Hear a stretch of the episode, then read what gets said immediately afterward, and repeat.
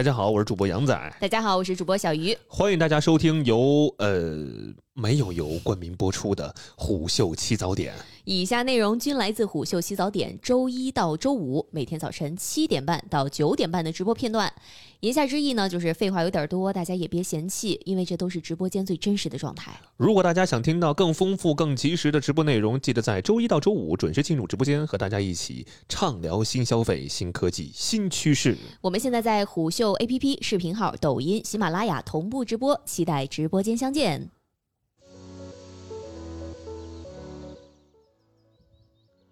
现在很多的这个超市啊，人工结账基本上都已经被自助结账给替代了。对对对对，呃，要么哪怕没有替代呢，它也大概是五五分或者七三分的这么一个比例。总之，自助结账呢成为了一个主流。是的，呃，但是有人说了，说典型的自助结账系统。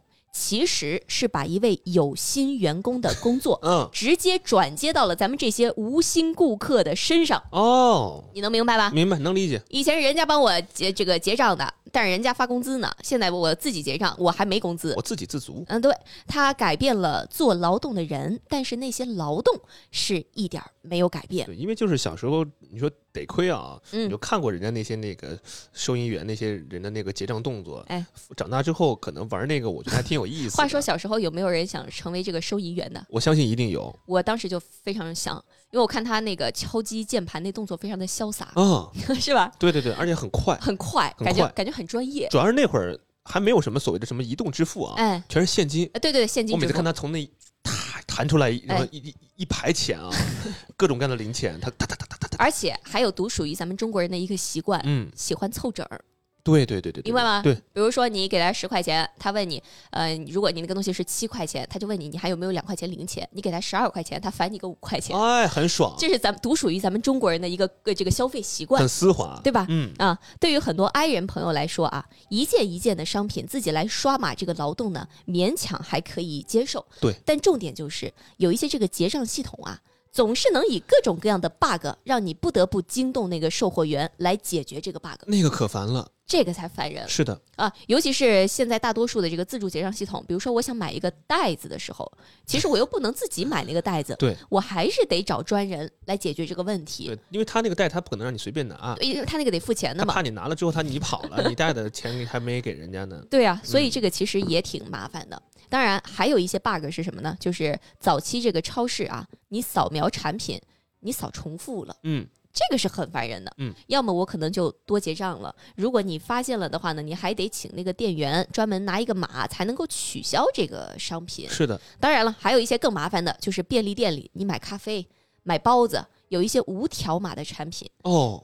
这个你要么就得找专人来解决，要么你还得去翻找那个相关产品的页面，那这就可麻烦了。总之就是相当的麻烦。嗯，在小某书上啊，有不少人反映说，明明我已经很谨慎了，但是自助结账还是会漏扫或者是多扫产品，一不小心我就成为了盗窃，要么呢我就是多给钱了。我如果我没记错的话，像很多就比如说像山姆啊这种大型超市的话，它会在那个自助结账区的那个口那个附近出口那个附近会设置。一个专员，就是你把小小票给他，他一点一点给你对那里边的那个产品有没有多扫，有没有少扫。我可太烦这个操作了，你能理解吗？就是有的时候，你比如说你买几样东西。我可能就不拿那个小票了，然后我走到快出门的时候吧，那个人说要拿小票来检查我买的这个这个物品。好，我又折回去去那个柜台取我的小票。嗯，等我取了小票过来的时候，他又在给别的人检查小票，我就又得排队。我就觉得这个过程的体验非常非常不好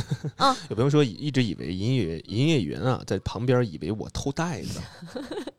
这个袋子不是重要的，你要是什么漏扫一个产品，对吧？那这个人家就亏的可大了。主要人家那个他能报警，对，你就很尴尬，你很尴尬啊。当然还有一些不是很灵敏的啊。我记得我很小的时候，当时我跟我妈去逛街，嗯嗯嗯，我俩进那个门一次，他就叫一次，叫一次呢，那个营业员就把我妈兜里所有的东西都让他掏出来检查一次。哦哟，我们经过那个门很多次，他就检查了很多次，就有一种。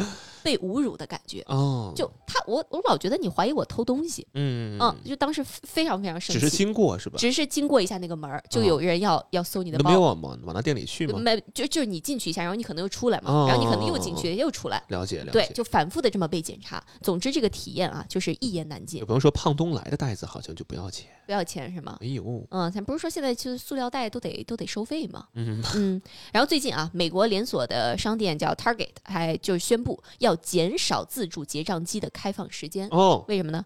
因为商品盗窃情况非常严重，嗯嗯，所以就减少那个时间了。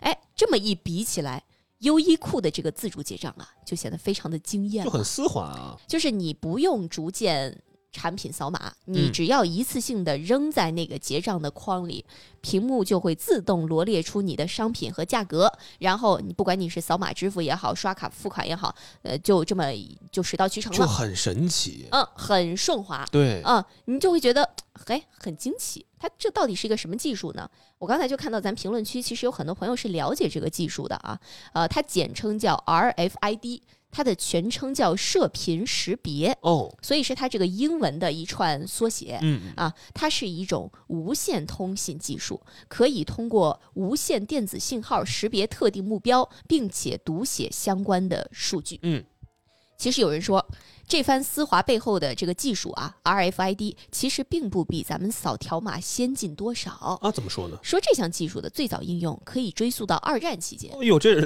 这老老黄历了，远了。老黄历了啊！嗯，说当时这个英国皇家空军用它来识别战机是敌是友哦，啊，所以历史很久了啊。到几十年后的今天，这个老技术，哎，却有潜力的让人感受到了科技高度化繁为简的魅力。嗯，成为了很多零售商着重数字化当中的重要的一环。所以说，这个 RFID 啊，主要由什么东西构成呢？一个是标签，一个是解读器。哦，就是当这个 RFID 进入解读器有效识别范围内，两者就可以交换信息。嗯，所以就是说，优衣库会在每一件衣服的挂牌上植入这个 R 的这个标签。哦，嗯，就每件衣服上都有这个标签。所以当消费者把衣服啊、放到这边儿结账框里的时候，哦，这个系统就能准确的识别到这个信息了。然后那个框里边它有一个解读器，对的，嗯啊，就可以自动的计算出产品的数量、出账单，省了这个扫码的烦恼。所以之前有相关的机构调查过啊，说自从推出了这款系统之后，消费者支付的等待时间是直接减少了一半，对对吧？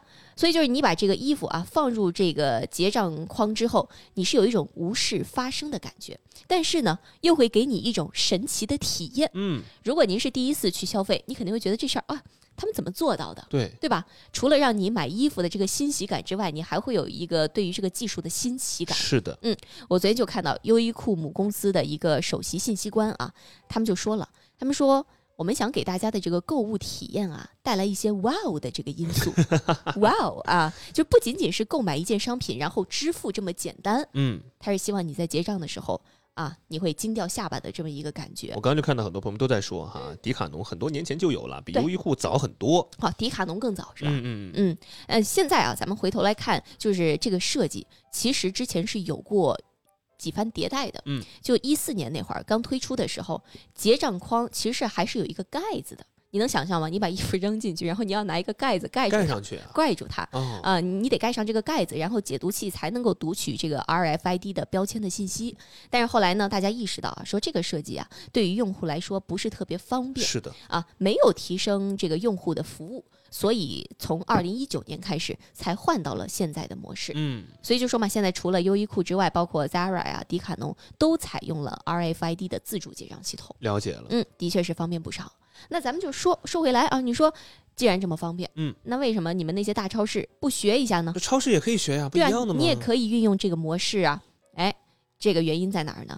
跟刚才咱们说的，比如说 Zara、迪卡侬、优衣库不同的就是，他们这些品牌都是自产自销，嗯，我都是自己工厂产出来的，也就是说我在上游。我就可以把这个标签加入到这个衣服里边儿，明白了，但是比如说沃尔玛啊，，比如说像山姆，品类很多，我品类很，多，对吧？我汇集了众多品牌的产品，我的数量非常非常的庞大，那我就不太可能在上游的时候就把这个标签给加进去。嗯嗯，这是一个方面的原因。第二个方面呢，就是毕竟它还是有成本的呀，是对吧？？它得花钱呢。虽然这个 RFID 的标签这几年啊成本是大大下降了，据说是从二零零七年的一个十五美分下降到了现在只要一个四美分。嗯，但是你说那些商超，比如说我买个巧克力啊，我买一包纸，我这纸可能就一块钱，对，然后上面呢我还得加一个这个标签。这个标签是有成本在的。对，那你算起来的话，这个成本也不低。啊，不过未来到底大家会怎么玩儿也说不定，因为据说亚马逊在去年就开始把这个 RFID 融入到了线下支付的这个技术系统当中。所以说最开始亚马逊那边的无人超市推出的那个系统叫什么呢？叫 Just Work Out，叫做拿完就走的这么一个系统。也很形象。这个是什么呢？就是说可以让用户在注册绑定好账户之后，进入商店选好商品，你就可以直接走，嗯，甚至你都不需要去扫码支付的这么一个选项这个。如果没记错的话，我就记得很很早年间啊，嗯就是那个北京大兴机场那会儿，嗯，就是它那边也有这样的功能，真的吗拿完就走。拿完就走。对，因为大兴机场那边因为也很新，哎就，他们用的这个技术也很新。高科技。对对对对对，嗯，因为相当于说，你把你自己，比如说我把我微信的零钱包，我把我的银行卡直接跟它这个平台账号绑定了，然后呢，它这个上面又有一些这个什么 RFD 的 RFID 的系统，嗯等于说我一拿走，它就直接从我的银行卡里边扣款，我都不需要有那个支付的动作。但是这个系统背后是靠什么呢？是靠计算机的视觉技术，它要求这个店铺里边要配置大量的传感器和摄像头，再结合深度的学习来支持运行。换言之，就是它的成本更高。嗯，想要推广的话，这个门槛儿也更高。所以说，在去年九月啊，这个亚马逊开始推出了 RFID 版本的 Just Work Out 的技术，嗯就是直接在产品上挂牌这个标签儿，离开的时候，你能够经过一个带有解读器的这么一个空间，就是现在图片上呈现的，哎，它就能直接帮你算好账。明白了。你就直接走就完了。所以说，咱们也不知道啊，说未来的这个商超会不会也用上 RFID 的这么一个技术呢？哎，也是说不定的。呃，有这个鞋类电商平台就表示啊，说目前平台上产品百分之七十都已经带上了这个标签，也就是说以后只可能越来越多。嗯这个数字化只有可能会继续增长。关键是我昨天在看相关文章的时候啊，我发现他们其实不仅仅是让你的结账变得顺滑这么简单，嗯，它还有一个更有效的点体现在哪儿呢？就是它其实是能够让这个物品变成一个活数据。什么叫活数据啊？就是说。呃，我们可以看到，比如说整个供应链平台上，这个产品它位于哪个阶段哦，啊？比如说，就是我 Zara 啊，我想卖一件这个衣服，嗯，嗯但这个衣服呢，在北京卖的不太好，嗯但是在上海卖的特别好。你这个系统就能够有一个及时的反馈，明白。我就能够把北京这边 Zara 的衣服的这个库存放到线上去，这就能够让这个衣服在正价的时候就能够卖出，理解了。以免到了说你过了三个月，哎，都已经进入秋天了，这个衣服卖不出去了，我只能够降价卖的这样的情形出现。嗯，所以这个其实的确是有利于这些平台的售卖。所以说，这个小小的 RFID 的标签就能够让这个物品变成一个活数据，不必再依赖人类的眼睛去追踪或者是寻找。你一打开这个系统，就能够看到这个状态。嗯，当然啊，这个技术不仅仅是运用于这个，比如说鞋啊、衣服这些品牌这么简单，其实麦当劳也在尝试这件事儿。麦当劳也有啊。不知道大家有没有尝试过麦当劳的这个送餐到桌的服务？不都自取吗？对呀、咱附近的都自取啊，从来没有人给我送到桌上过呀。是啊，但如果您体验过的朋友，比如说您可能在哪个城市它不一样，或者说您去国外体验过的话，您可以扣个一。有体验过的吗？嗯，就是它有一个送餐到桌的服务，就是它会给你一个餐盘儿，就是您看到这上面有一个一的这个餐盘儿，嗯，所以很多人可能会说，哎，他是不是要找我这个一呀、才能够找到我呀？哦哎，你就尽量说把这个一放在那个显眼处，好让这个店员呢找到我。咱咱这附近真真没，咱附近都是自取的，都是自取但，很多朋友都扣一，体验过是吧体？验过。其实这些牌子它不是一个单纯的牌子，他们是会采用蓝牙或者是刚才提到的这个 RFID 的技术，嗯，来帮助店员找到你的位置。哦，所以说，你哪怕把这个这个牌儿啊 藏在你衣服兜里，收起来，它还能收起来能找到。它也能找到你。嗯嗯嗯，当然了，不同地区的市场会用不同的技术啊，来帮助店员找到你的位置。而且从去年开始，麦当劳为了遵循法国那边的对于一次性餐饮容器管制的一个新规，所以他们非常不情愿的啊，把店内就餐的那种一次性的包装，比如说装薯条的、嗯嗯，装鸡块的、嗯。装汉堡的嗯。啊那种容器以及杯子，都换成了可以重复使用的塑料版本。哦，那些不都是那个什么平常就随手就扔了的那种版本？对，但是它可能为了符合法国那边的一些规定，哦，换成了可以重复使用的塑料版本。塑料版本，在这个塑料版本当中呢，添加了 RFID 的这个标签。明白了。它添加这个标签是什么呢？就是这样的话，麦当劳不仅能够追踪这些产品被循环使用了多少次，而且当消费者不小心啊把它误投到了普通垃圾桶的时候，我也能知道它在哪儿，我也能把它检测出来，看才能还能捞出来，我还能把它捞出来。嗯哟，我还能把它再洗一洗嗯啊。所以说，你看平常在生活当中啊，无论是大家每天都用到的这个门禁卡，对吧？你那个大门口刷一下滴啊，回家路上的这个 ETC，还是说您在图书馆自助借书，刚刚很多朋友都在说这个去图书馆还书的时候非常丝滑，包括借书的时候也很丝滑。是它可能都有这个 RFID 的身影。所以这些新技术呢，的确是让我们普通消费者啊感觉到非常兴奋有，些朋友说河府捞面好像也是这个。是吗？哦，还有朋友说有些日料店也是，但是我我如果没记错的话，就是比如说像我们这在外面，比如说要取餐的时候，嗯，他给你那个滴滴滴滴滴滴滴，对就是鸣笛，然后让你拿着那个圆盘儿嗯，去找他取餐，对对对对对，还是没有那么先进。是是是。没，那么先进，所以就说可能一些这个新技术吧，在一开始哈，我们可能哎不以为然，但是等它真正下沉到一个可以追踪这个薯放薯条的塑料盒的时候，我们才知道哦，原来它的潜力如此之大。没错儿。嗯，好吧，你看有很多朋友说了，说图书馆确实是啊，几本书放上去一秒钟识别，嗯，太智能了。是嗯 RFID，，RFID 对对对对，对无线通信技术 射频射频技术啊。啊，无线射频技术。嗯，嗯好吧，这个话题就跟大家聊到这儿了。哎，怎么没了？因为这是咱们精简版的内容啊。那我还想要听更多怎么办呢？这很简单，您可以在微信、抖音等任何平台关注虎嗅 APP，就可以听到更多直播内容啦。